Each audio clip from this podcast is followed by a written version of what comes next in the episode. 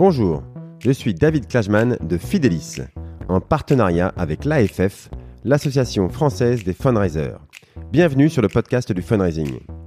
Un programme où nous discutons avec ceux qui font le fundraising en France aujourd'hui pour découvrir comment les associations et fondations construisent des relations équilibrées, durables et à grande échelle avec leurs donateurs.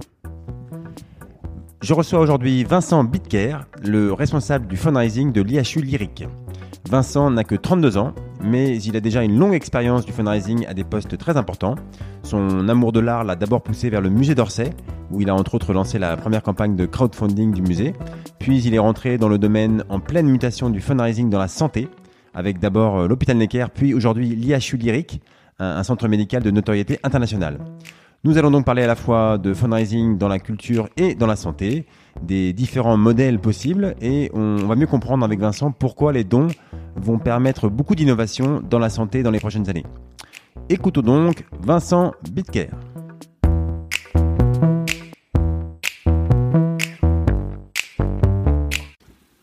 Je reçois aujourd'hui Vincent Bitker, le directeur du fundraising de l'IHU Lyrique. Bonjour Vincent. Bonjour David. Alors, euh, nous allons parler donc de fundraising dans l'univers de la santé, mais euh, pas uniquement, hein, puisque Vincent, tu as aussi un parcours dans la culture. Euh, alors, je, tiens à préciser qu'on enregistre cet épisode le 11 novembre, un jour férié, donc pour montrer qu'on on bosse hein, dans le fundraising. D'ailleurs, je crois que c'est c'est toi, Vincent, qui m'avait proposé d'enregistrer le 11 novembre, c'est ça hein, je Oui, je suis de, passage à Paris, donc c'est parfait. Voilà, voilà. Donc toi, tu n'as pas peur des jours fériés. tous les jours, tu, tu, tu œuvres pour pour l'IHU, c'est très bien. Euh, en plus, euh, le président a dit qu'il fallait qu'on travaille avant-hier à, la télé, donc euh, on est là. alors, Vincent, tu peux nous déjà bah, nous raconter un petit peu ton ton parcours jusqu'ici. Tu, viens d'une famille déjà tournée vers la culture et vers la santé.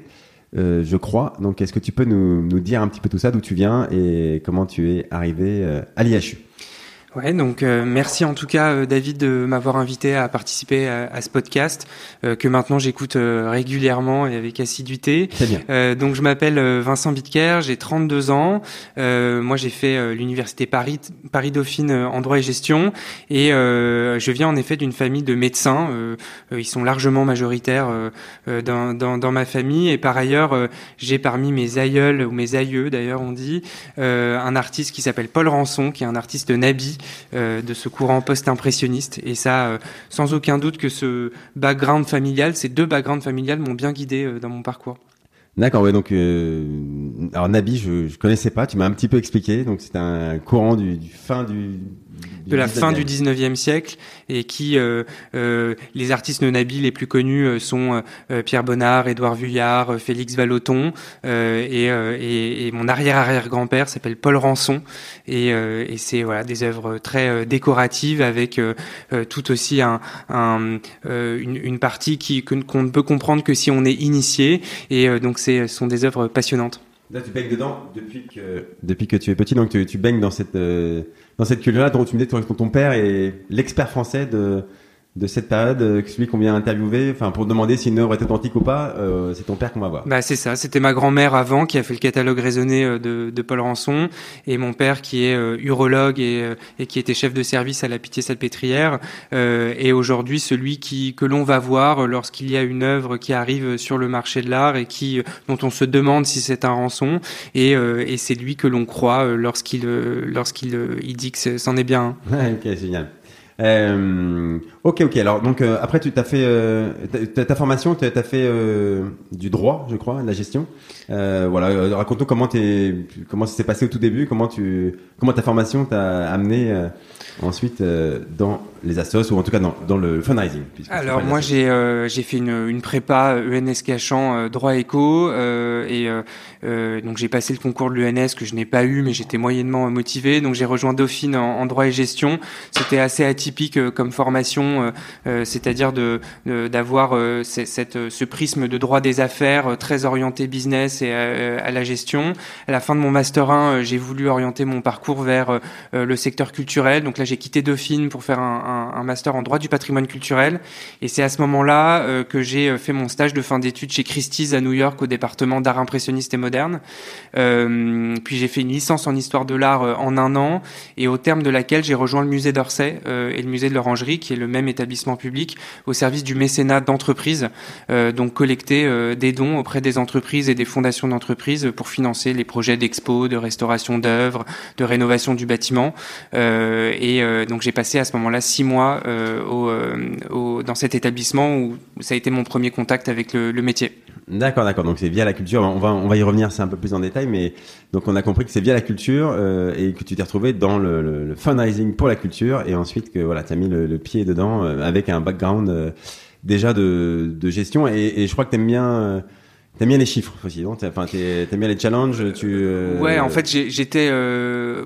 mes parents m'ont toujours dit que je travaillerais dans le monde de la finance, ce qui m'a toujours un peu étonné. et, euh, et, en fait, ce qui est vrai, c'est qu'aujourd'hui, là où je trouve mon compte dans le métier du mécénat, c'est qu'à la fois il y a ce côté euh, objectif financier, on participe au modèle économique d'une structure et du coup, on doit collecter tant sur telle période pour atteindre tel objectif, etc.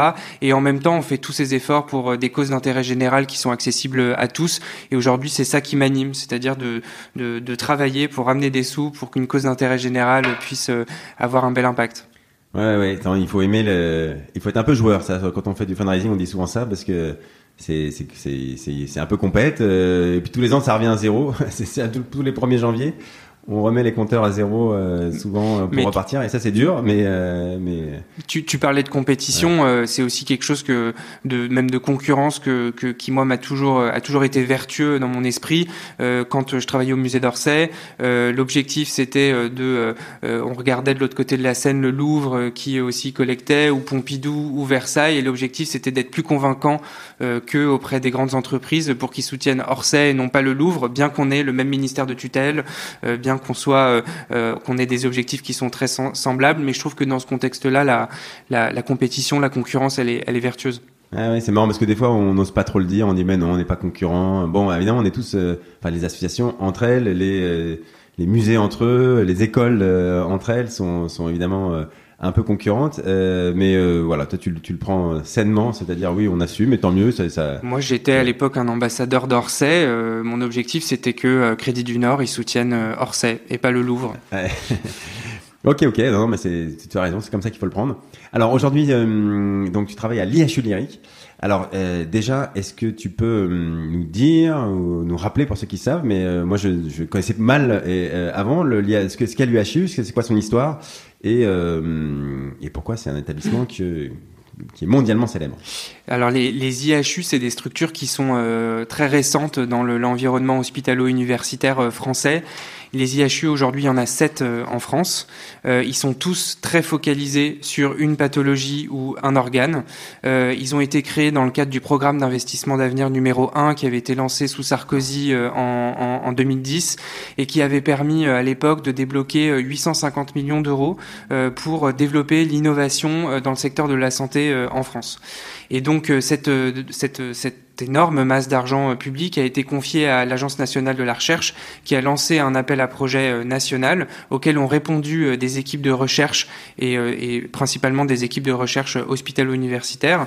Et, et, donc c'est à ce moment-là qu'a été créé l'Institut du cerveau à la Pitié-Salpêtrière, l'Institut Imagine, et vous avez déjà, tu as déjà interviewé Laurent Mélier, mais aussi l'IHU de Marseille du professeur Raoul dont on, on entend beaucoup parler aujourd'hui, et surtout l'IHU lyrique à Bordeaux.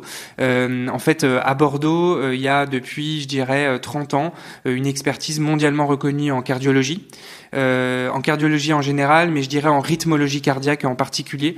Euh, les troubles du rythme cardiaque, ce sont la, la fibrillation auriculaire, la fibrillation ventriculaire, l'insuffisance cardiaque, qui sont à l'origine de 20% des AVC, euh, de 50 000 morts subites cardiaques par an en France et de dizaines de milliers d'hospitalisations pour insuffisance cardiaque. Et du coup, c'est un IHU qui est, dont, les origines sont le programme d'investissement d'avenir numéro 1 en 2010.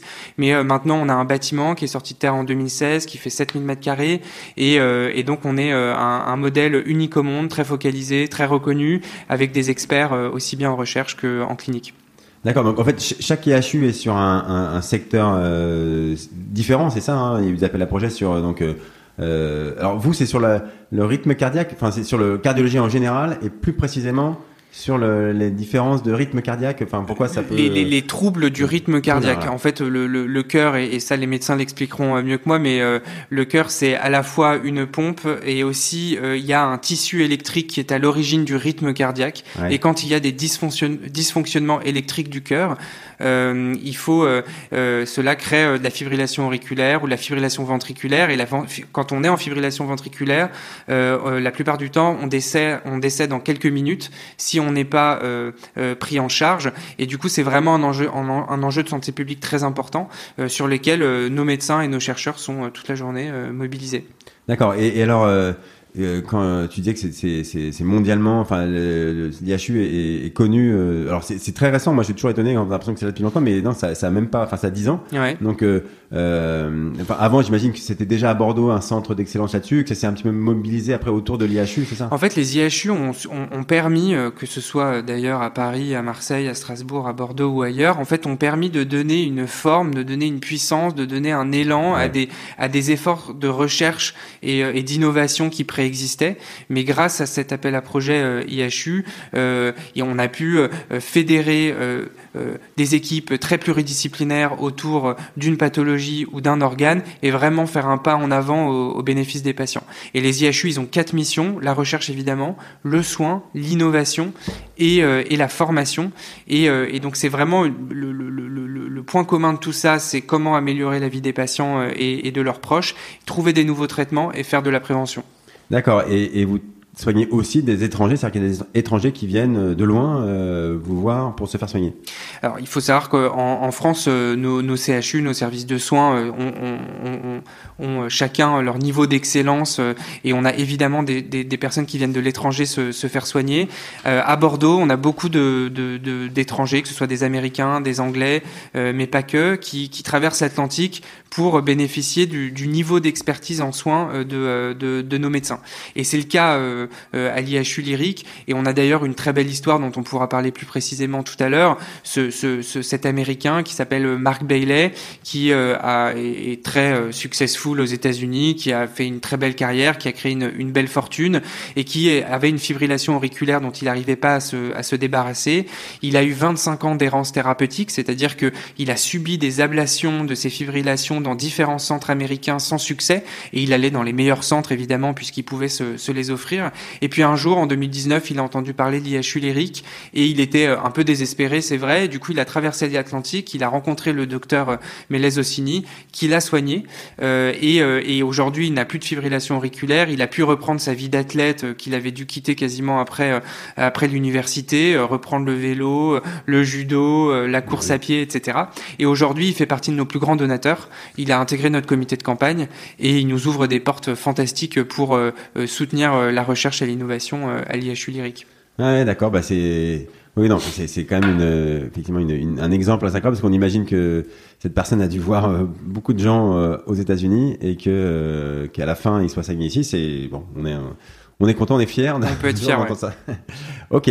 Bon, effectivement, on va y revenir tout à l'heure quand, quand on va parler un petit peu du, du comité de campagne et, et de, de la, la campagne Grand Donateur que vous, vous menez. Alors, alors avant, j'aimerais juste revenir un peu sur sur, euh, bah, sur ton parcours euh, avant l'IHU qui, qui donne un, un, aperçu de ce qui peut se faire en, en termes de fundraising, notamment dans, dans, la culture. Alors, tu nous parlais du musée d'Orsay qui a été ta, ta première expérience. Euh, tu, tu, peux nous dire un peu comment c'était le, le fundraising au musée d'Orsay euh, au moment où tu es arrivé? Ouais. Alors moi j'ai donc j'ai fait un stage de six mois au musée d'Orsay de l'Orangerie au service du mécénat et puis ensuite j'ai été euh, embauché euh, en poste euh, dans, au sein de ce service-là. Euh, en fait ce qu'il faut savoir c'est que et c'est souvent comme ça dans les grands musées nationaux, c'est que le service du mécénat d'entreprise en tout cas à Orsay il était intégré dans l'établissement public. Donc moi j'étais j'étais un, un, contractuel de la fonction publique employé pour la collecte de fonds auprès des entreprises.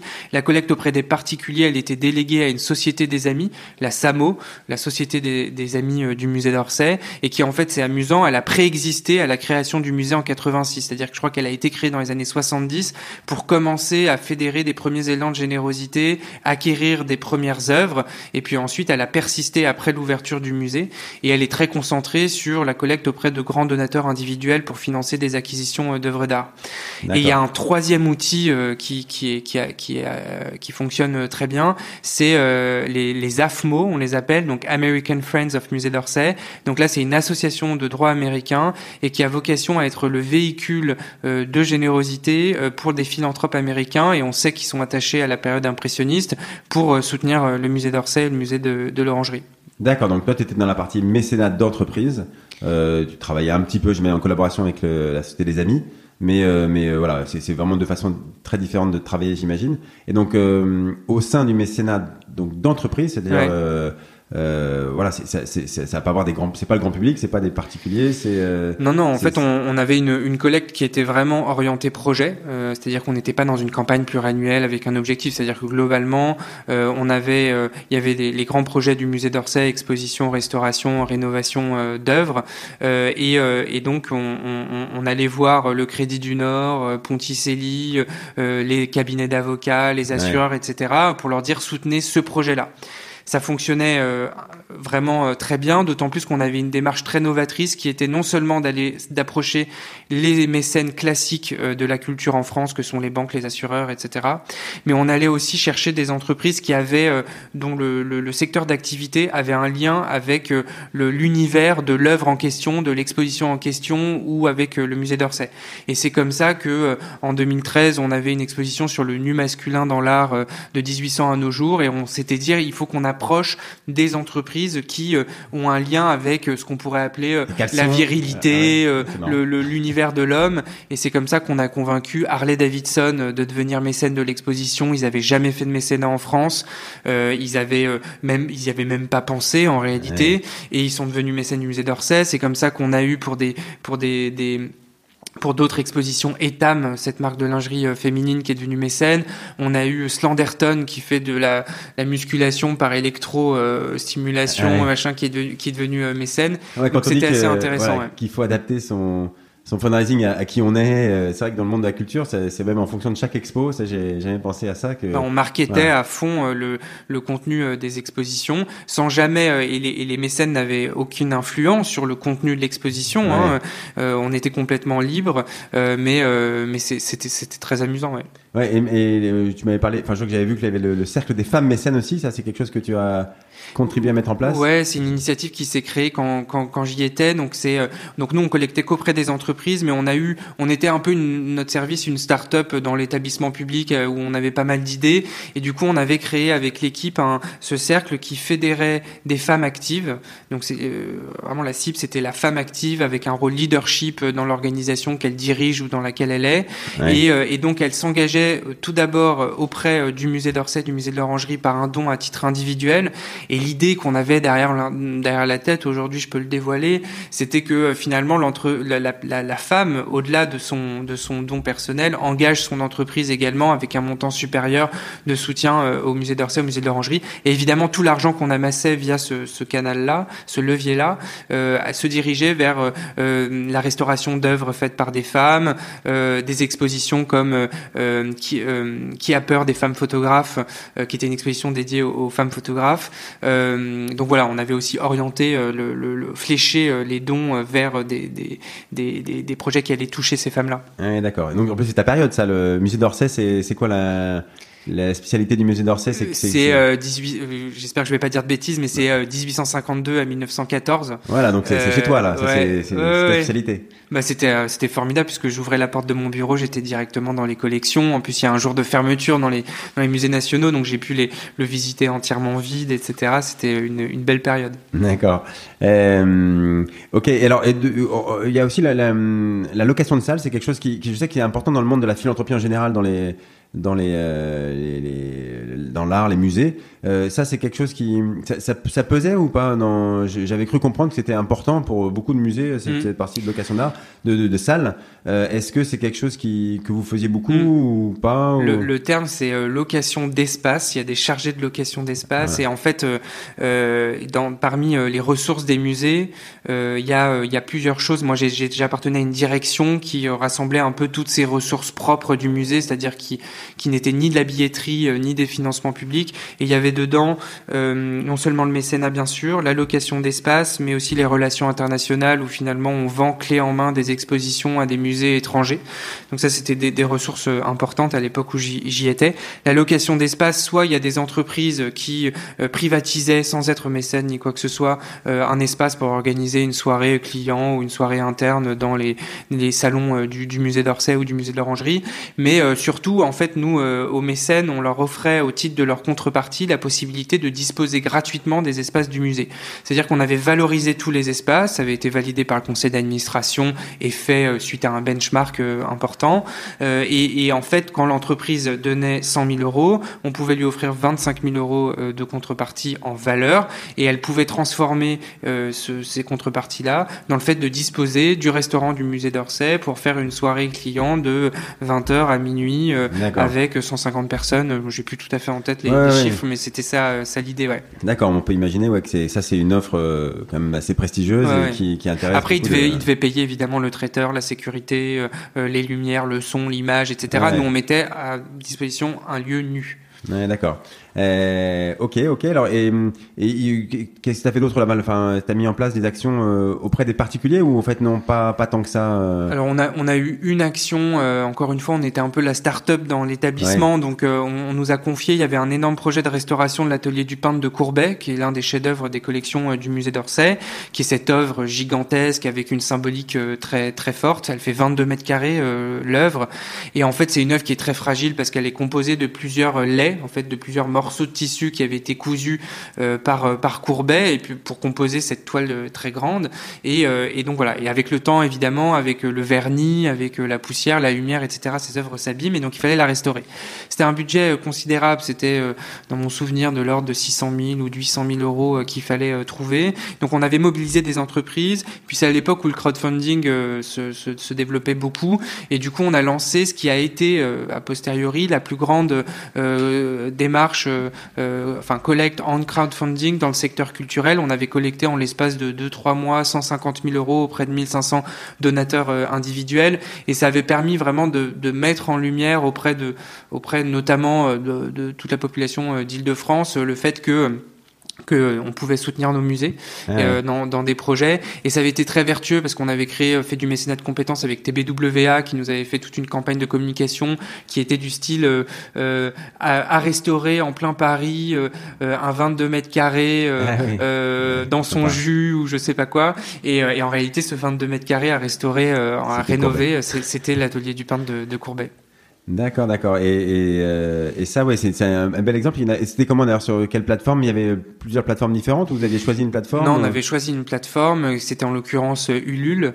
Et pour nous, ce qui avait été un gros challenge, et on était euh, finalement pas assez armés pour ça, c'est-à-dire que une fois qu'on a tout lancé avec la bonne volonté de tout le monde, de faire le boulot il y a toutes, les, toutes les contreparties minuscules qu'il faut offrir à la personne qui ah. donne 10 euros, à celle qui en donne 15, à celle qui en donne 20, etc. Avec tout le le finalement le cette espèce de programme de reconnaissance ascensionnelle qu'on avait créé qui était le plus haut quand on donnait 3000 euros. Je crois qu'on on pouvait euh, dîner avec le président du musée d'Orsay et euh, la, la, conservatrice de, de, de cette période là euh, mais c'était aussi quand la personne elle donnait 10 euros elle avait son nom qui allait être affiché en dessous de l'œuvre parmi toutes les personnes. Mais du coup enfin il y avait 1500 donateurs et ça devenait en termes assez chronophage mais on a beaucoup appris à cette période là et, et, et c'était une belle expérience il y en a eu d'autres d'ailleurs, des expériences euh, de crowdfunding. Tu enfin, as suivi un petit peu. Est-ce que tu en as d'autres en tête? Parce que je, je, tu dis, ça a l'air de, enfin, mm. ça, ça, a fonctionné quand même. Euh, oui, ouais, ça fonctionne. Alors, je sais que le Louvre en fait beaucoup. Euh, je sais pas si on peut appeler ça du crowdfunding, mais ils font de, de, des appels à la générosité euh, du public.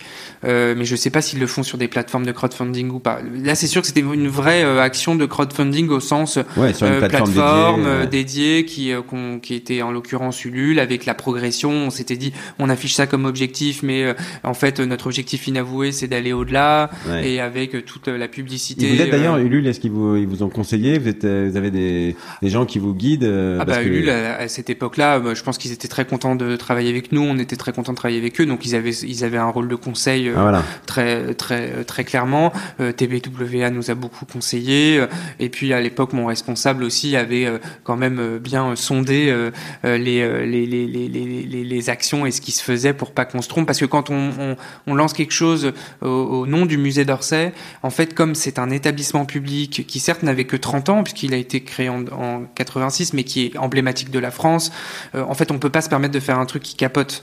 Il faut que ce soit parfait, il faut que ce soit à l'image de l'excellence du musée d'Orsay, ça, c'est un frein d'ailleurs, non? Enfin, si tout ce qu'on doit faire, c'est être parfait, on doit être sûr de pas faire des bêtises. c'est en général l'inverse qu'on dit dans le bah, il faut dans le marketing où il faut, faut, faut se lancer, quoi. Moi, j'ai tendance à dire que c'est pas un frein, ça pousse à l'excellence, ça pousse à, à, à, vouloir être euh, au, au top. Euh, je le vois plutôt comme une opportunité de se dépasser. Après, c'est sûr que euh, on peut, on peut pas se permettre d'envoyer des trucs bourrés de fautes d'orthographe ou une campagne de com qui, en fait, euh, a, peut être interprétée de, de, de, mauvaise manière, etc. Mais on a des vrais professionnels de la communication dans ces musées-là. On est mais quand on lance pour la première fois du crowdfunding sur une plateforme, euh, on peut pas être sûr que qu'on va arriver à l'objectif quoi. Ça c'est personne peut le garantir même si ouais euh, sauf que on peut avec des marques aussi fortes que le musée d'Orsay en vrai euh, on, a, on a moi je le vois bien dans la prospection j'ai fait beaucoup de prospection quand j'étais au musée d'Orsay donc globalement on faisait partir des centaines de courriers sur des bases de données qui venaient euh, notamment de nomination qui était notre prestataire à l'époque. Donc on, on, faisait partir tous les courriers ensuite on appelait comme comme des dingues. Quand on appelle en disant bonjour Vincent Bitker je vous appelle de la part du président du musée d'Orsay Guy Cocheval euh, j'aurais aimé euh, euh, m'entretenir avec vous pour organiser une rencontre, etc. En fait, tout de suite, on attise l'intérêt. C'est beaucoup plus facile quand on appelle de la part du président du musée d'Orsay que quand on appelle de la part d'une structure qui a pas cette historique-là, qui a pas les plus belles collections du monde de la période, qui a pas ce bâtiment absolument magique en plein cœur de Paris. On a, on a quand même une aura qui facilite les, les démarches, même si rien n'est gagné, évidemment. Ah oui, d'accord, bien sûr. Mais bon, il fallait il fallait quand même le, mener à terme. D'accord, oui, effectivement, la marque, ça, ça joue beaucoup, ça on le sait.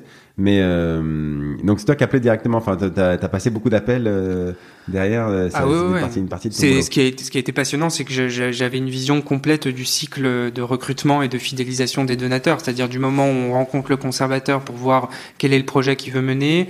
Euh, ensuite, on détermine combien il faut collecter. Ensuite, on détermine nos axes de prospection. Ensuite, on met en place nos outils, que ce soit lors des rendez-vous, lors de la sollicitation, lors de la fidélisation, etc.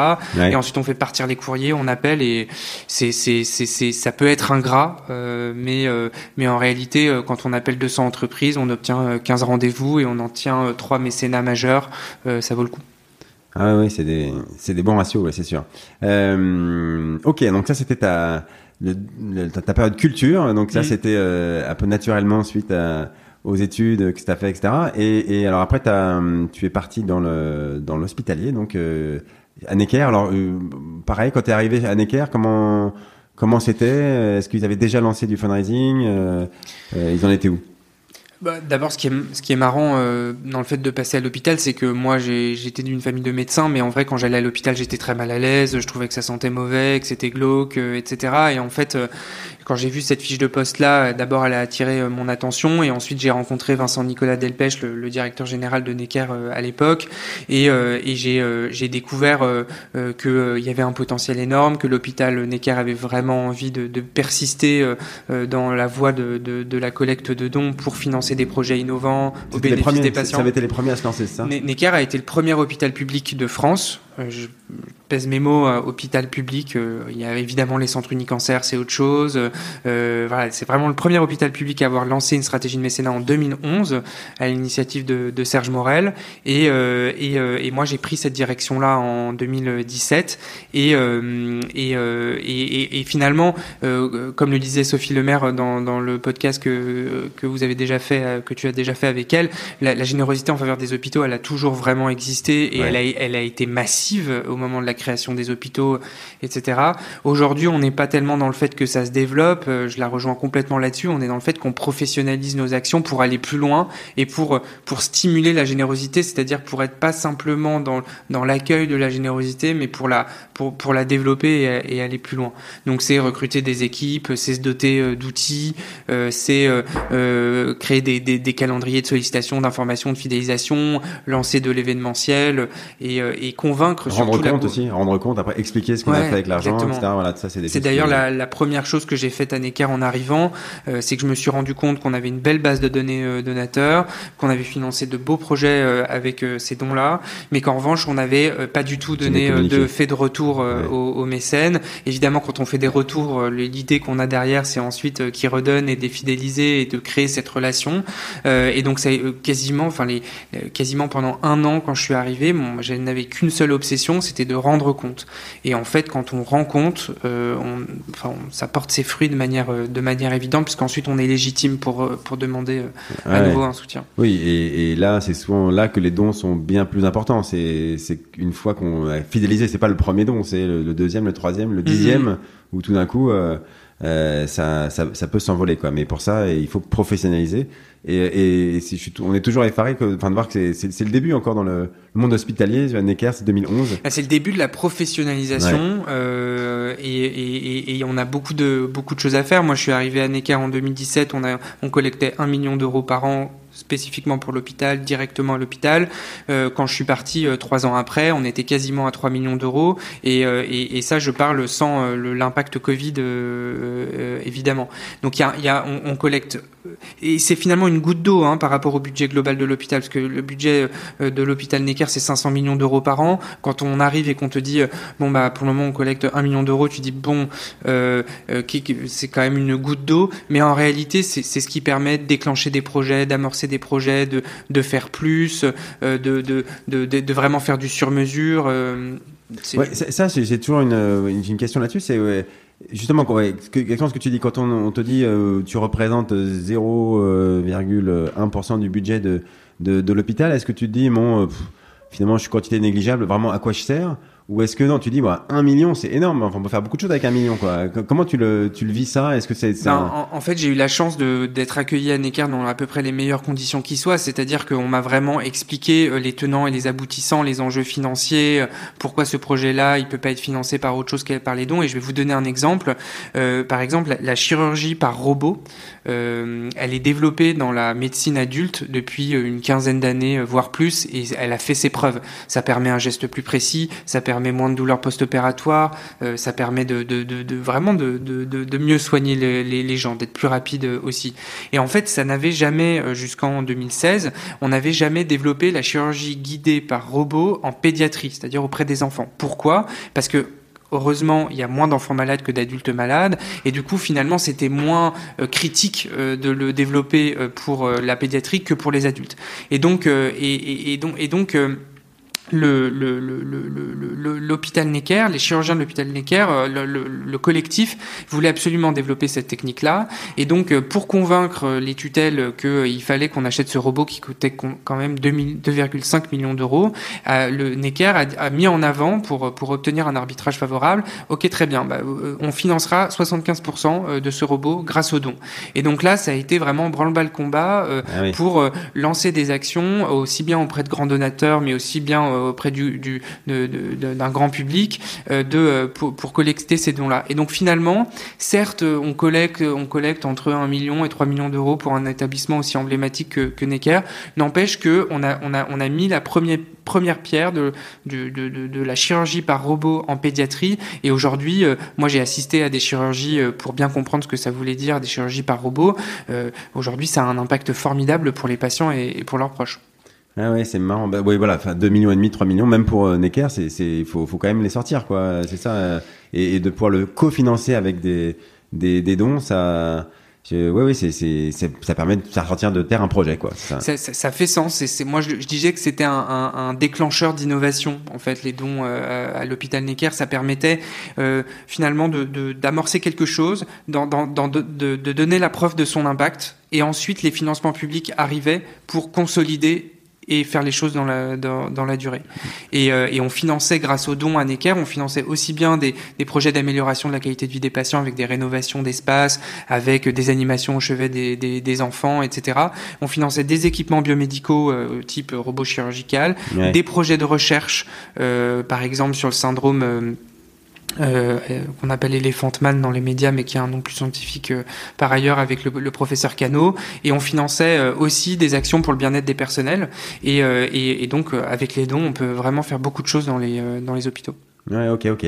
Euh, alors, euh, donc ensuite, euh, tu es parti à, à l'IHU. Donc, Necker, tu es resté de, deux ans, c'est ça? Je suis resté trois ans, trois ans, trois ans à l'hôpital Necker et ouais, trois ans à l'hôpital Necker. Et, alors, donc l'IHU, déjà pourquoi, enfin, bon, pourquoi tu as changé ça À la limite, tu as sûrement des bonnes raisons. Tu es parti à Bordeaux, je sais, pour pour rejoindre l'IHU. Mais aujourd'hui, déjà l'IHU tu peux nous parler de son fundraising Quand est-ce que l'IHU a décidé de se lancer dans le fundraising? Est-ce que depuis sa création, donc en 2011, euh, comme euh, tous les IHU, euh, dès le début, ils savaient qu'ils allaient faire du fundraising ou non, c'est venu plus tard? Alors les, les, les IHU, c'est euh, vraiment un, un animal, euh, un animal complètement euh, singulier euh, dans l'écosystème de la recherche en France. C'est-à-dire qu'au départ, il y a eu cette, cette dotation énorme d'amorçage euh, pour, pour lancer les IHU, mais dès le départ, il y a un challenge, et c'était dans le cahier des charges de départ, un challenge d'autofinancement qui leur a été imposé.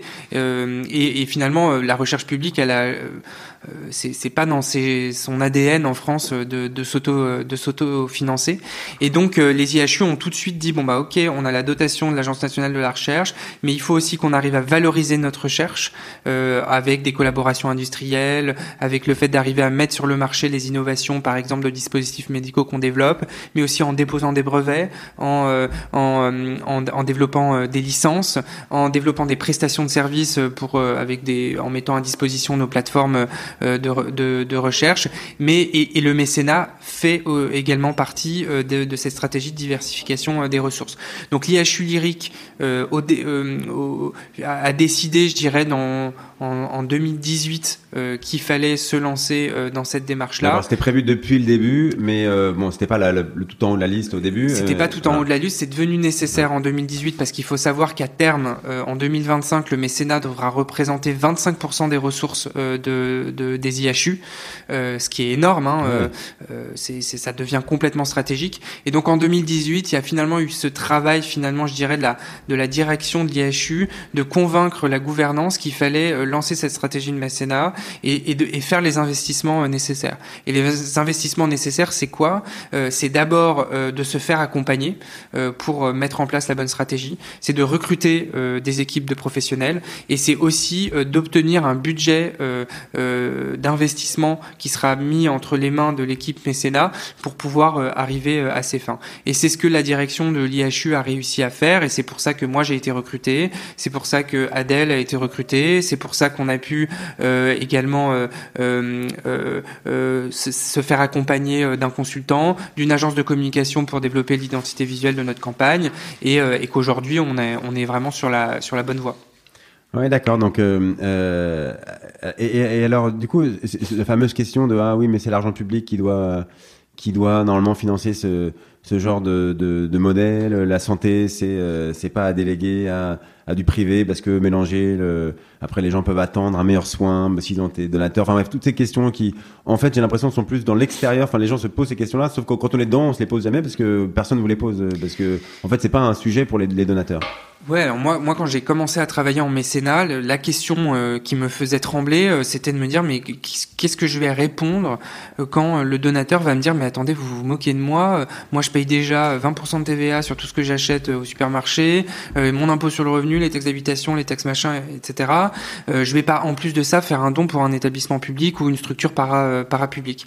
En réalité, euh, je pense que c'est aussi euh, en fonction de comment on présente les choses, c'est-à-dire qu'on dit pas euh, soutenez euh, Necker ou soutenez euh, l'IHU parce que le l'État fait défaut. On le présente pas évidemment comme ça. On le présente comme une, une, une, une, possibilité de rejoindre une dynamique, de faire partie d'un projet, de, de, déclencher l'innovation, tout ça au bénéfice d'une cause qui est louable, etc. Et en réalité, j'ai jamais été mis à défaut comme ça par par un donateur.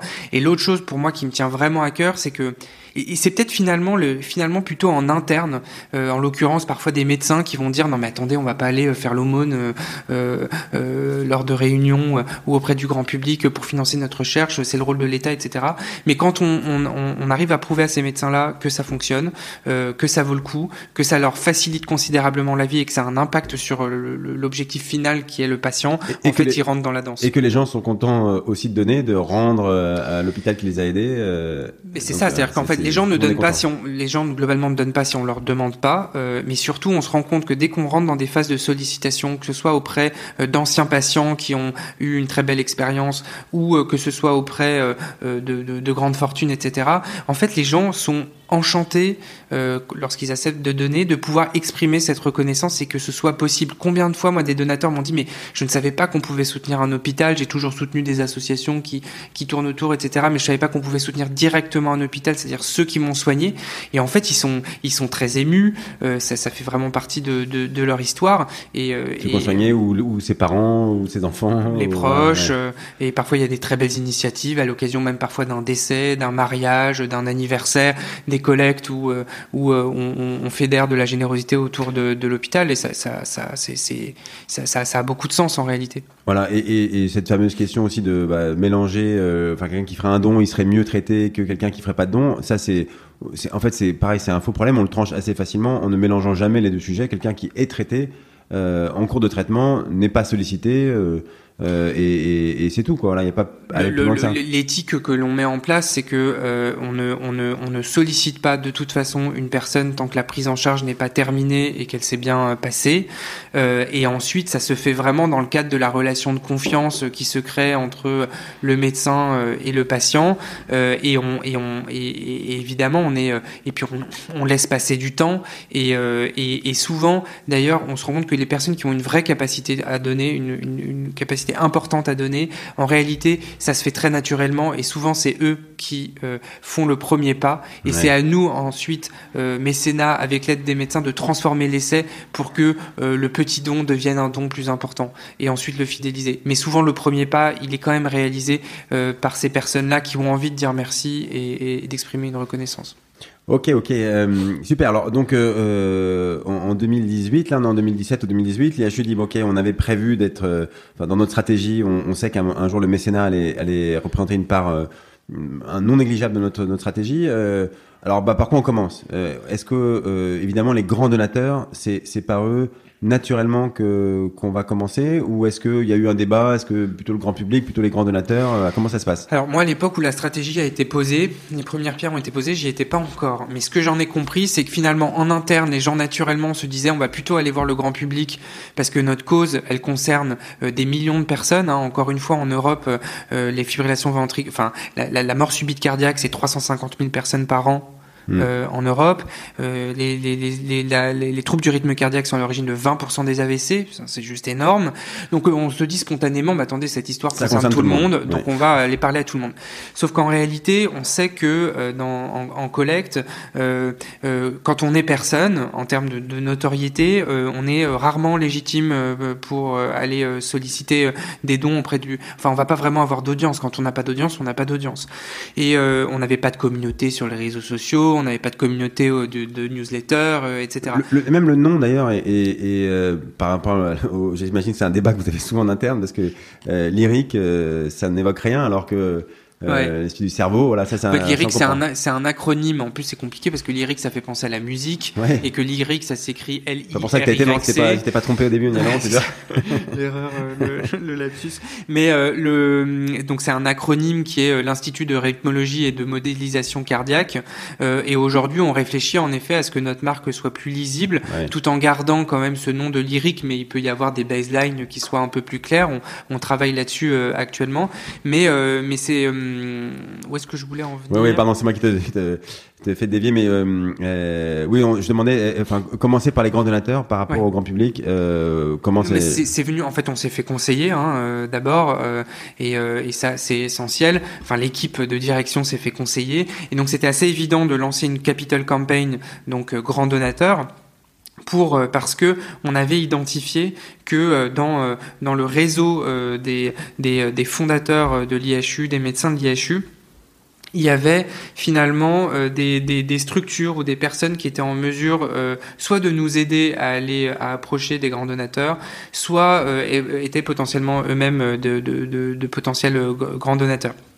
Et donc finalement, c'est plutôt en, créant des relations one-to-one euh, très euh, euh, très personnalisées et où on a vraiment l'écoute du prospect en question, etc., qu'on arrive à convaincre. Mais évidemment, il faudra à terme se lancer dans du grand public une fois qu'on se sera renforcé et qu'on on, sera légitimé par ce collectif de grands donateurs qui se mobilise autour de nous.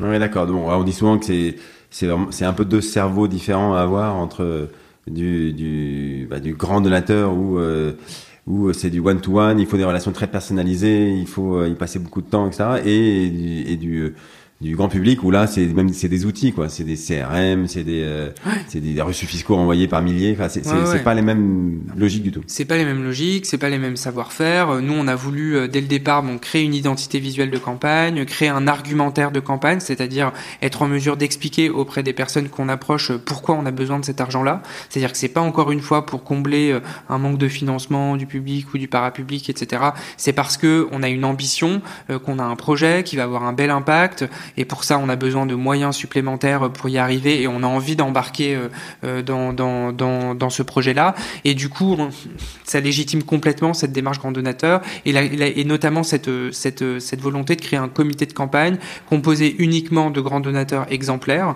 euh, en l'occurrence chez nous qui sont des donateurs supérieurs à 150 000 euros ou 150 000 dollars puisqu'on a des, des, Français et des étrangers. Et en fait, c'est ce comité de campagne, c'est notre levier principal aujourd'hui pour justement euh, sortir de notre premier cercle. Parce qu'aujourd'hui... Alors euh, le, premier cercle, alors juste, on va revenir au comité de campagne, mais le, premier cercle, déjà initialement, est-ce que c'est la région euh, au début on se dit mais ça concerne tout le monde l'Europe la France évidemment ça intéresse tout le monde tout le monde est concerné et est-ce qu'on se rend pas compte rapidement que bah non le premier cercle il est dans sa ville, dans son quartier ou dans sa région, j'en sais rien. Bah c'est sûr qu'il y a la logique de dire euh, si mes voisins ne croient pas en ce que je porte, euh, les euh, les gens de la ville d'à côté, c'est sûr, ne vont pas y mm. croire non plus. Donc on en fait on a eu dès le départ deux deux, deux périmètres, deux géographies, à la fois les, les, les acteurs régionaux, les fleurons économiques régionaux, et aussi une échelle complètement internationale parce que dans le secteur de la rythmologie cardiaque, il y a vraiment de très grosses entreprises qu'on appelle euh, le Big Five de la medtech, que sont euh, Boston Scientific, Abbott, euh, Medtronic, qui sont des, entreprises vraiment très très grandes, qui sont partout dans le monde et qui ont un grand pouvoir.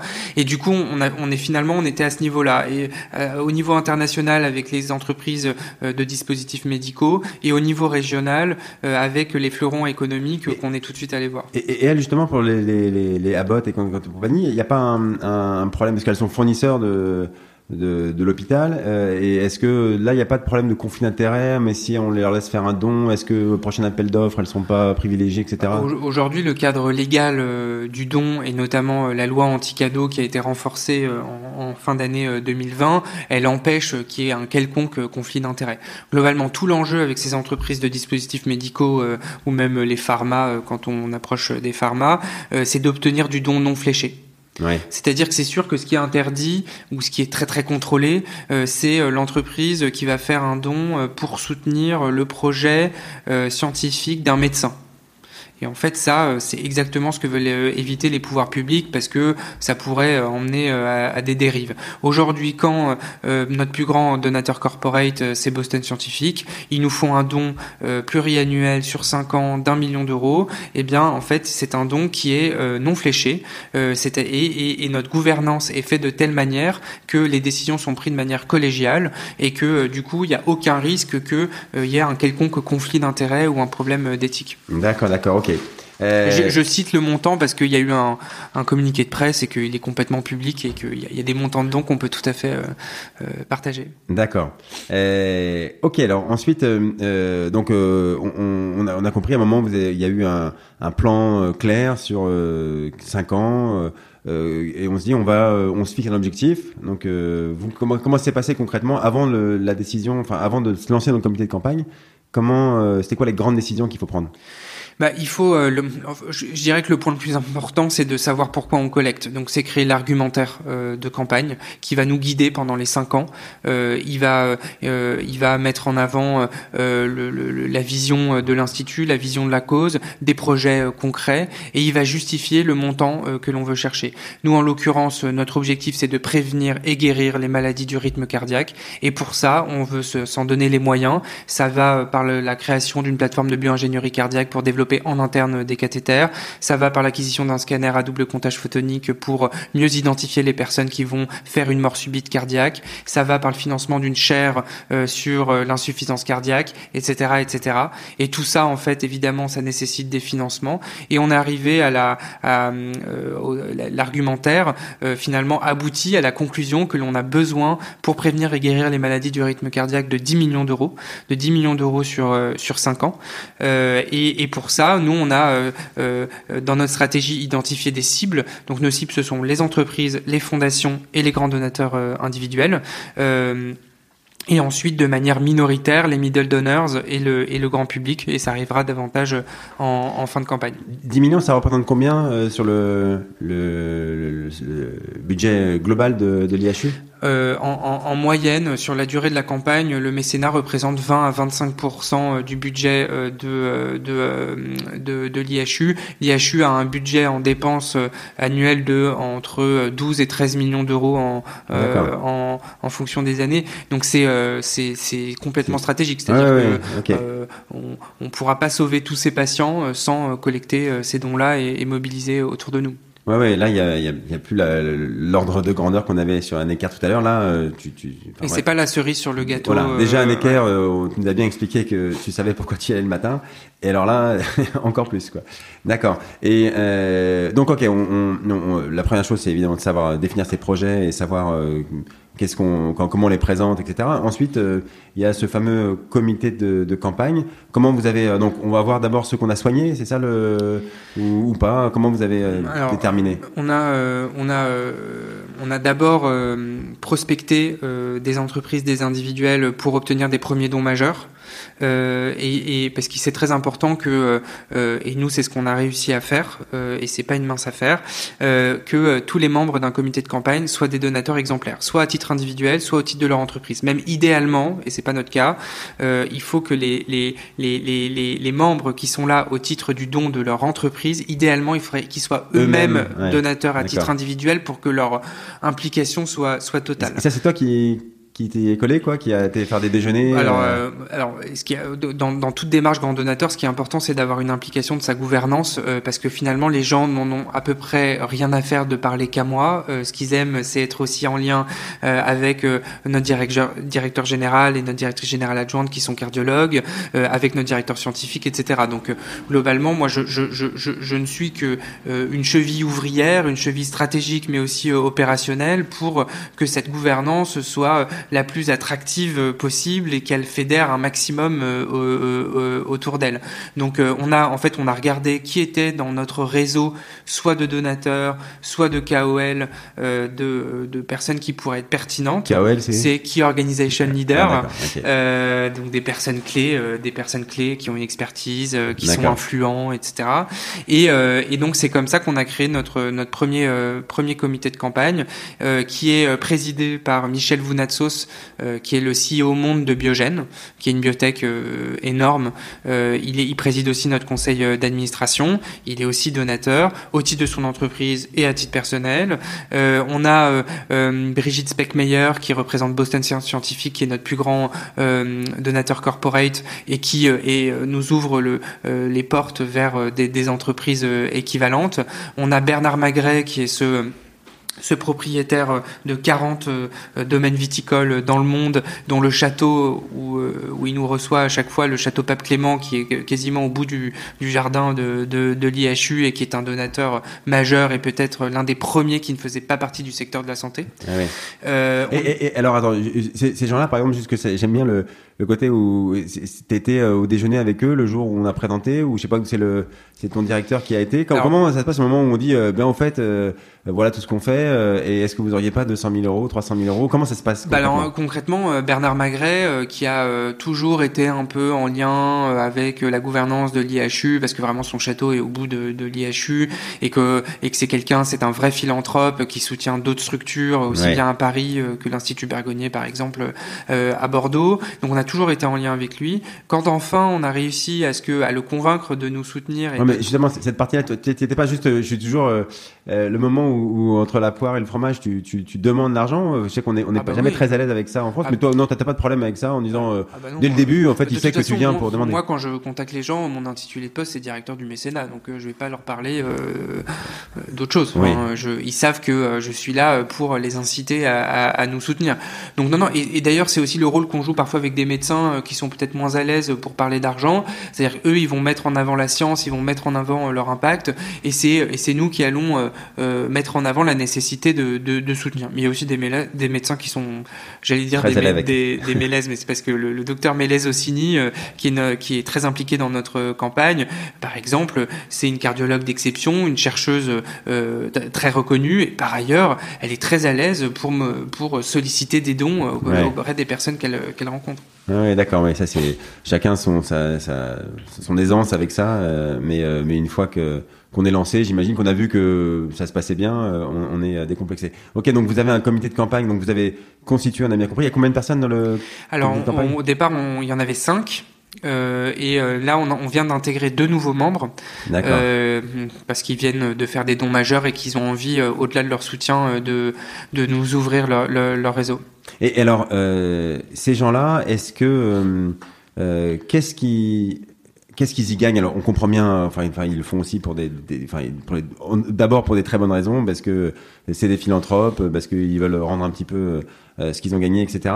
Mais est-ce que euh, toi, ton rôle, c'est aussi de leur apporter de la valeur, euh, de continuer à leur apporter de la valeur au sein du comité, de leur faire peut-être rencontrer des gens, de leur faire des, chercheurs. Enfin, comment est-ce qu'on leur apporte de la valeur bah, à ces membres du, euh, du comité? dans, dans, la construction de la stratégie de la campagne, on avait bien identifié le fait que bien qu'on soit dans le secteur de la santé, il fallait mettre en place un programme de reconnaissance qu'on n'a pas appelé un plan de contrepartie, mais un programme de reconnaissance. Donc c'est euh, un, c'est un, outil euh, qui nous permet, en fonction du montant du don ou de la tranche de don euh, du donateur, d'exprimer plus ou moins la reconnaissance de, de l'IHU. Et qu'est-ce que c'est cette reconnaissance-là? C'est évidemment des choses bateaux comme le logo sur le rapport d'activité ou la mention du soutien dans notre newsletter, etc mais c'est aussi à partir d'un certain montant de dons euh, la possibilité à l'occasion du don d'organiser une annonce de don euh, dans l'IHU avec communiqué de presse, euh, etc. C'est aussi des rencontres avec nos chercheurs, c'est aussi des conférences au siège de l'entreprise en question. En fait, notre notre idée de programme de reconnaissance, c'est d'abord de dire merci, mais c'est aussi d'impliquer euh, d'impliquer euh, le, le, le, cherche, enfin le, le, donateur dans la vie de l'institut pour que aussi lui il s'enrichisse de ce que nous on crée.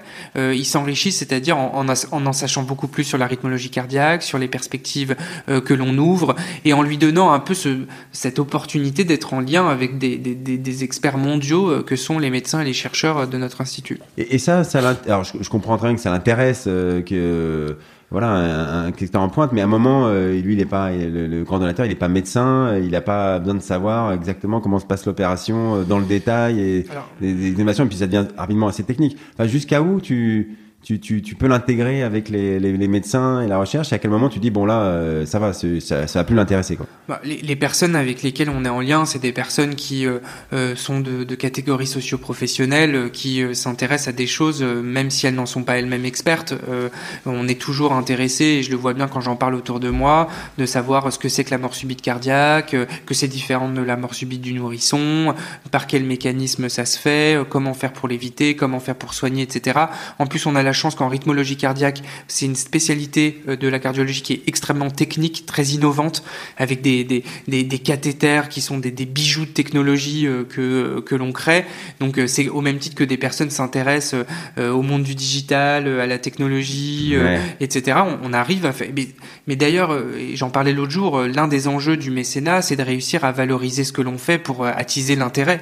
Donc finalement, quand moi j'arrive à convaincre quelqu'un de soutenir l'IHU lyrique, mais finalement finalement, évidemment que dans mon programme de reconnaissance, ça va l'intéresser parce que j'ai réussi à ce qu'il donne 500 000 euros pour la cause que que je défends. Donc évidemment qu'il a envie d'en savoir plus à quoi sert son don, quelles sont les nouvelles perspectives qu'on ouvre, quel nouveau mode de, de traitement on a inventé.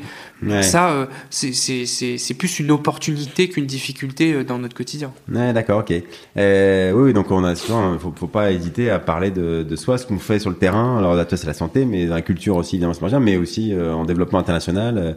Les gens sont intéressés par les pays pour savoir comment se, passe géopolitiquement la situation dans tel pays ou tel pays. Euh, il faut pas avoir peur des ennuis avec ça. Au contraire, s'ils sont là, c'est que s'ils ont fait au moins un don, même un petit don, ça veut dire que ça les intéresse. Mais d'autant plus que le, le la santé aujourd'hui est au cœur des préoccupations d'à peu près tout le monde. Euh, donc quand on leur parle, les gens ils, ont ils ont un intérêt et c'est très différent du monde culturel où finalement on appelle ce qu'on appelle les coffee books quand on va chez les gens qu'il y a des catalogues absolument d'exposition de tout le monde et qu'en fait qui n'ont jamais été ouverts, on voit qu'il y a quasiment le blister encore dessus. Enfin, voilà, le, le, le, la, on, la, la, santé, c'est quelque chose qui nous touche tellement à l'intérieur, de manière intrinsèque, dans notre histoire, etc. L'intérêt, il est là. Ouais. Oui, bien sûr, bien sûr. Bon, la santé, on est un peu privilégié par rapport au, développement international, mais, euh, mais bref. Euh, euh, ok, et, alors, dans, vous en êtes où dans, ce plan des 10 millions Vous en êtes où aujourd'hui? On est, euh, on avance super bien puisque aujourd'hui on est à un peu plus de 18 mois euh, du début de la campagne. Donc on a la campagne a commencé le 1er janvier 2020 euh, et se terminera le super date pour démarrer des campagnes. on réunit des gens. Ouais, bon challenge notamment pour réunir un comité de campagne en digital, mais bon, on a, on a réussi. le, le donc campagne qui a commencé début 2020 qui se terminera de, fin 2024. Objectif de 10 millions d'euros. Aujourd'hui, on est à un peu plus de 18 mois du début. On a atteint 50% de l'objectif, ce qui est vraiment bien et ce qui finalement à la fois étonne et réjouit euh, tout le monde qu'on ait réussi à atteindre cet objectif-là. Euh, c'est pour ça qu'on a pu organiser le 29 septembre dernier à l'occasion de la Journée mondiale du cœur euh, le lancement officiel de la campagne, c'est-à-dire passer de la phase silencieuse à la phase publique. et qui, on, attend 50% pile ou, non? C'est en gros on attend que ça soit bien lancé et que. On attend d'être sûr d'être capable d'atteindre l'objectif. Ah oui. Euh, et là, selon nos projections, on est, on, est sûr d'atteindre l'objectif, même s'il y a beaucoup de travail et que si on se croise les bras, on ne l'atteindra pas. Mais aujourd'hui, on, on, on, dit qu'on peut lancer, euh, semble-t-il, une campagne grand donateur officiellement avec un événement, etc., qui vise à célébrer ce qu'on a déjà fait et à nous projeter dans l'avenir. On dit qu'on peut le faire à partir de 30% euh, d'atteinte de, de, de, l'objectif. En réalité, le Covid nous a un peu retardé là-dedans. On aurait aimé le faire plus tôt, mais on a attendu de pouvoir juste organiser un événement. Quoi. D'accord. Euh, l'événement d'ailleurs c'était physique, hein, c'est ça, c'est les gens sont. Ouais, ouais, c'était un événement physique. Ça avait beaucoup de sens parce qu'on l'a organisé au château Pape Clément chez l'un de nos plus grands donateurs, qui est le Bernard Magret. Euh, donc organiser un événement de lancement de campagne chez l'un de nos plus grands donateurs, c'était euh, absolument euh, parfait. Et puis ça, ça a vraiment lancé une dynamique. Ça a permis de rendre vraiment en interne et en externe, ça a vraiment des vertus euh, euh, dans les deux niveaux, non seulement d'afficher notre ambition, mais aussi euh, de montrer à l'interne que le mécénat, c'est pas un vain mot, que ça a bien de l'impact et qu'on avance. ok, alors juste la partie internationale aussi, c'est, on a compris que vous aviez bah, ce, ce, grand donateur américain qui avait été que vous avez sauvé, enfin en tout cas vous avez soigné. ça, vous comptez dessus? À quel, c'est quoi l'objectif de du pourcentage euh, in fine qui vient de l'international? Ou est-ce qu'il n'y a pas d'objectif? Comment répondre à ça euh, Par exemple, notre comité de campagne, aujourd'hui, on a sept membres. La moitié d'entre eux sont euh, anglophones. Ah notre comité de campagne, on le tient en anglais. Euh, c'est un peu un challenge parce que j'en ai, j'en ai, j'ai un couple en Californie, j'ai mon président à Boston, j'en ai une à Munich, j'en ai un à Bordeaux et une ah autre à Bordeaux. Enfin, c'est ah du coup les, les horaires. Bah, c'est à 4 heures du matin, tu fais tes réunions. C'est 5 ou 6 heures du soir, heure française, pas le choix. notre objectif aujourd'hui, on a, on a, on a on a deux choses, c'est qu'on a à la fois ces entreprises internationales du secteur de la rythmologie cardiaque qui nous soutiennent, et par ailleurs ces euh, philanthropes euh, étrangers qui sont soit euh, concernés par les maladies du rythme cardiaque, soit qui sont des proches d'une personne concernée par les maladies du rythme cardiaque. Et par exemple, Mark Bailey, il a réussi un challenge incroyable, c'est-à-dire qu'on avait pour idée soit d'aller aux États-Unis, soit de le faire venir aux États-Unis avec ses amis, ses amis entrepreneurs, sa famille, etc., pour qui, faire un, un, fundraising event et réussir à ce que, au-delà de son don à lui, tout le monde donne autour de lui de manière importante. Et on a organisé un premier événement de sensibilisation euh, qu'il a organisé en son nom. En réalité, nous, on était 100% de l'organisation, mais c'était lui la puissance invitante. Et il a réussi à rassembler 70 personnes connectées euh, sur Zoom, que des personnes euh, soit concernées par les maladies du rythme cardiaque, soit des personnes en capacité de, à donner de manière importante et qui sont attachées à Mark Bailey et qui du coup ont envie de soutenir une cause qui le concerne. Et, et ça, ça a très bien fonctionné. Et aujourd'hui, on a mis en place un, un canal de collecte aux États-Unis avec la King Baudouin Foundation. Et aujourd'hui, on a, on a collecté plusieurs centaines de milliers d'euros via ce canal-là en, en 2020. Donc je peux pas vous dire quelle proportion on attend de l'étranger, puisqu'on a plutôt fonctionné par cible, grand donateur, fondation, entreprise. Mais aujourd'hui, la cible internationale, euh, elle, fonctionne super bien, ce qui pour un institut de recherche et de, soins et d'innovation euh, euh, de, région en France est, fantastique et, un exemple. Ouais, ouais, alors et, qui est très valorisant. Enfin, c'est parce que vous êtes en pointe mondiale aussi que vous avez un argumentaire. Parce que, ok, les gens, vous l'avez soigné cette personne-là, les gens peut-être ils aiment la France, mais en fait, à un moment, les gens regardent les projets et et ils voient que vous êtes en, en pointe mondiale et que euh, sans ça, euh, ils donneraient peut-être pas non plus. Quoi. Et notre force, elle vient aussi du fait qu'on est, on est, on a pour fondateur des, des, des établissements publics, c'est que notre force, on a dans l'une de nos quatre missions, c'est la formation, c'est-à-dire que c'est de, de former euh, les professionnels de santé du monde entier aux techniques de pointe qu'on a développées ah à Bordeaux. Donc l'idée, c'est pas que, euh, en effet, tout le monde vienne se faire soigner comme Marc Bailey, parce qu'on n'en aurait pas la capacité à Bordeaux, mais l'idée, et on, et on a un programme de formation hyper ambitieux et qui fonctionne déjà très bien et qui est soutenu par les mécènes pour que euh, les cardiologues euh, du monde entier euh, sachent faire des ablations aussi bien que nous à Bordeaux. Ouais, ouais, enfin, en cherchant, en creusant, et on, on, à trouver.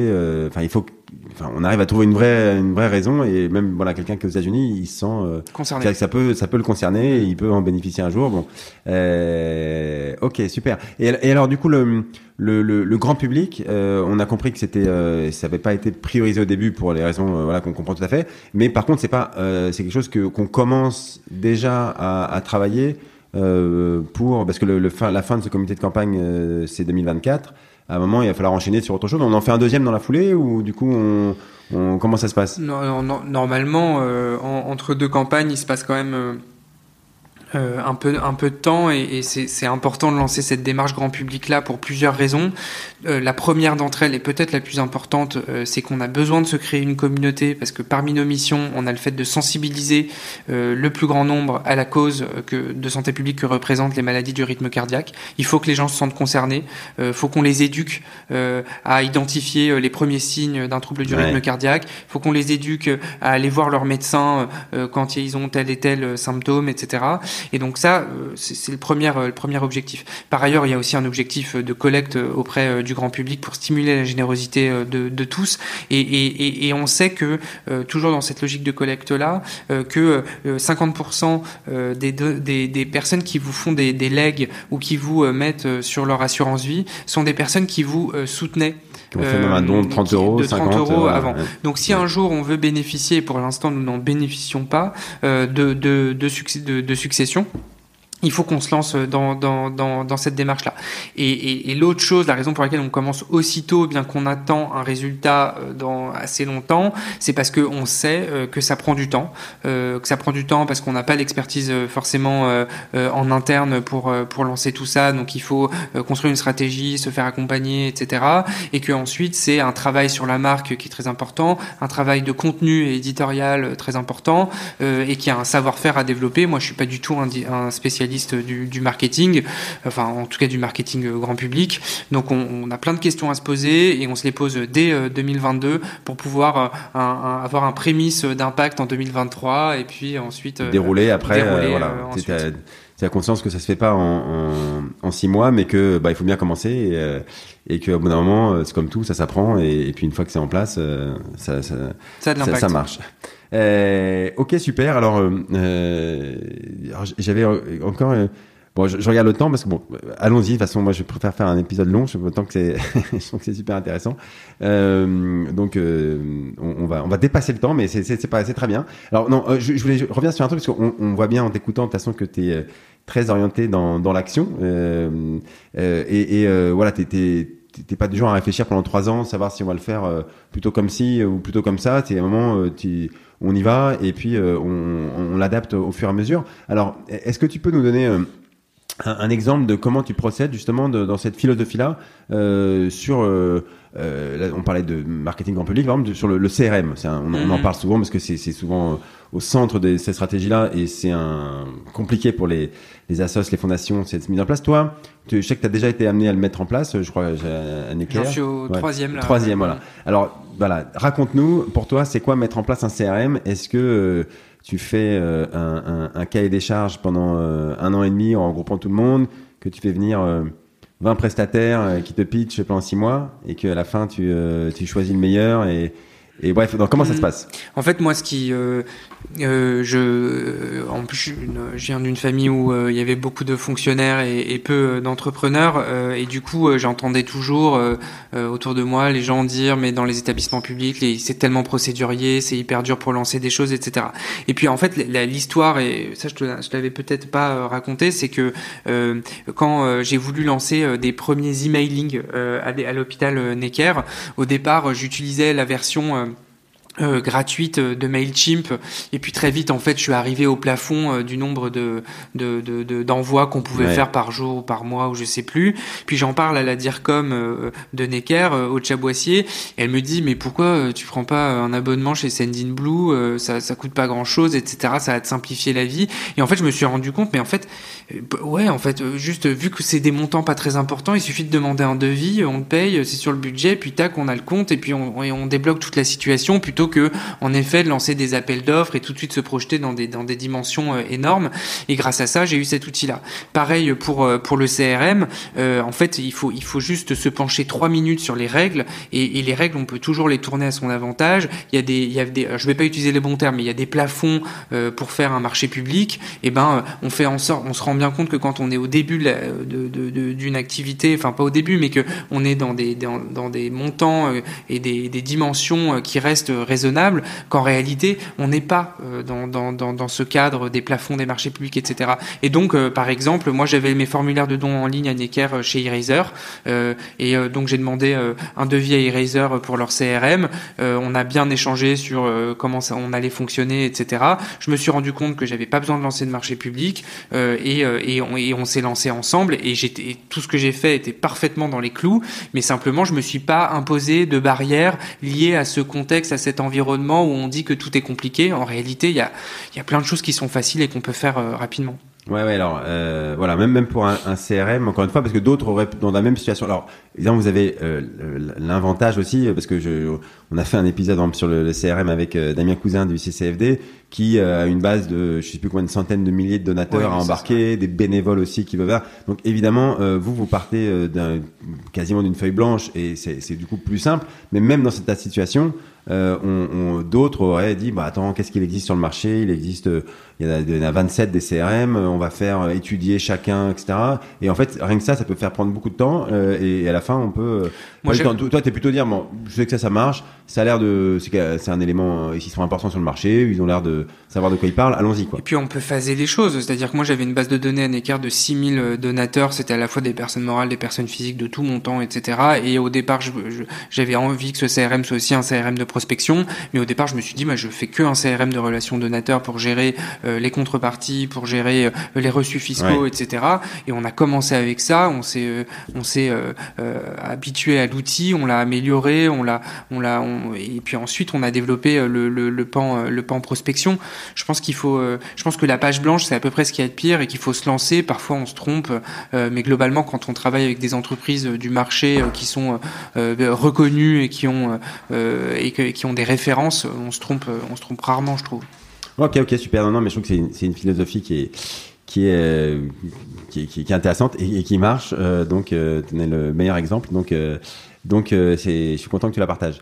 ok, ben, dernière question parce qu'on arrive au, au bout. voilà, je suis pas dans les questions traditionnelles que j'aime bien poser à la fin.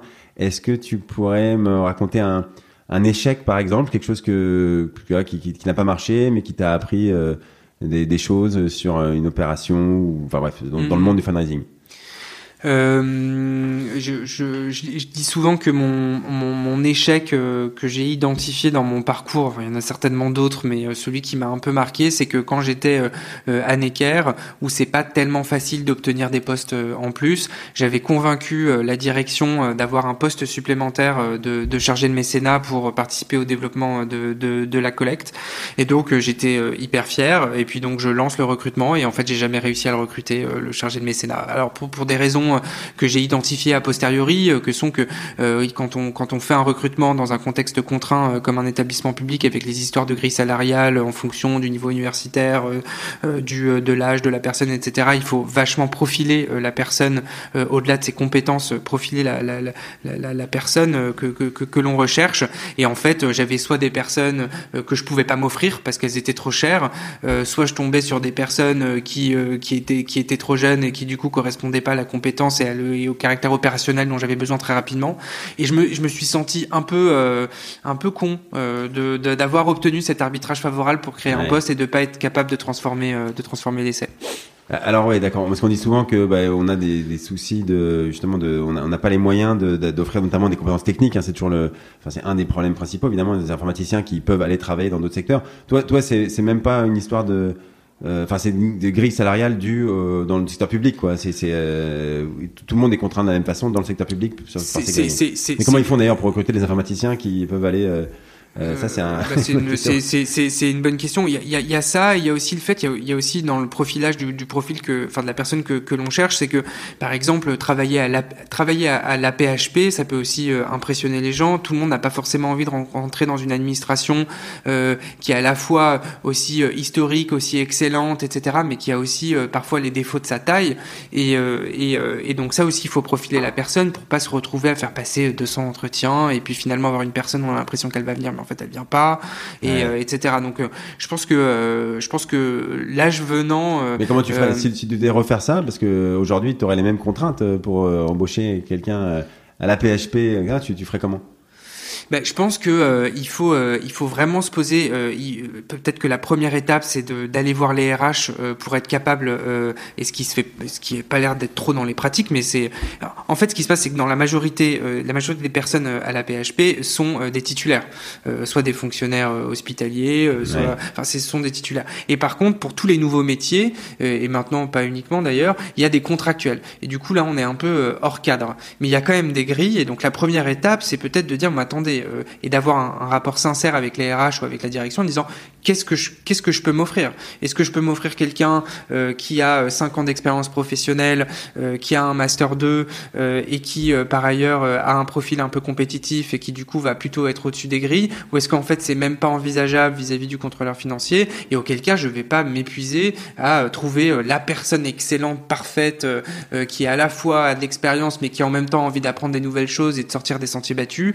Enfin, c'est c'est peut-être avoir cette première discussion là, mais qui en même temps va va peut-être un peu freiner des opportunités de rencontre. Je pense que je pense que vraiment c'est une question. Euh, moi, je suis quand même jeune. Euh, on apprend aussi euh, avec le temps. Hein, je pense ces sujets RH qui sont qui sont très compliqués, qui sont qui sont compliqués. Ouais. Ah ouais, c'est clair.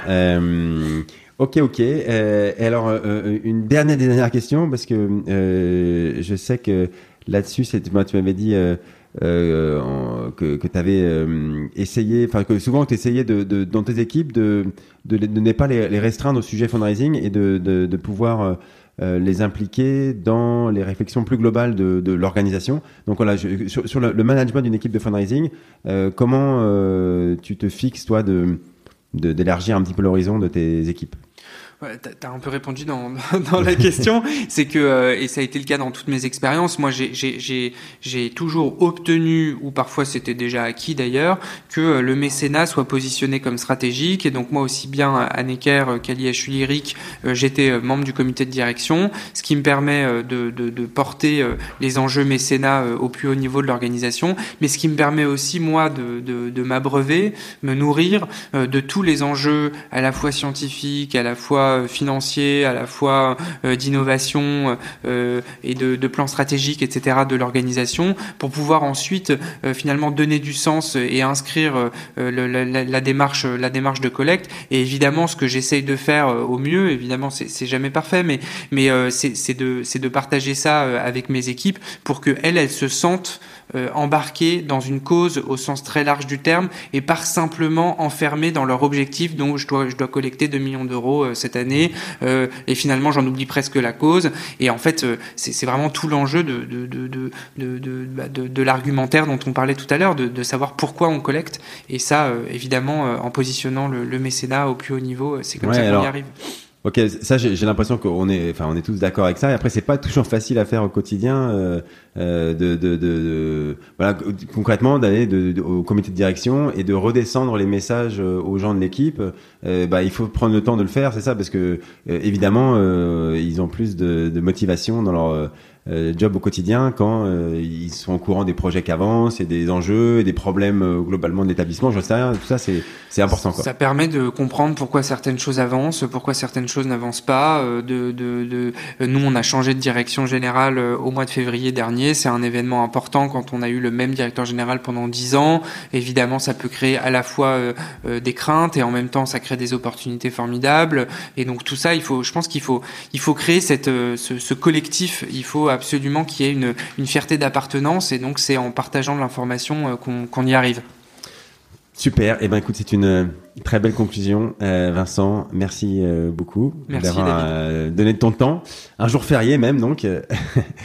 bravo pour ce que tu fais à l'IHU Lyrique. Et moi, personnellement, avec tout ce que tu en as dit, je, je suis fier d'avoir cet établissement chez nous en France. Hein. C'est vrai que je, je connaissais mal l'établissement avant et, ben c'est toujours sympa de savoir qu'on a un, un leader mondial et, et euh, dans, dans, dans, son domaine. Euh, bah, on a compris que le fundraising dans la santé, euh, on en est encore au début. Hein, c'est génial parce que euh, à nous tous de nous creuser euh, la tête pour continuer de le faire de mieux en mieux comme tu fais. évidemment, on en a tous besoin pour pour continuer à améliorer le, le niveau des soins en France. Donc merci beaucoup encore Vincent et à très bientôt. À bientôt.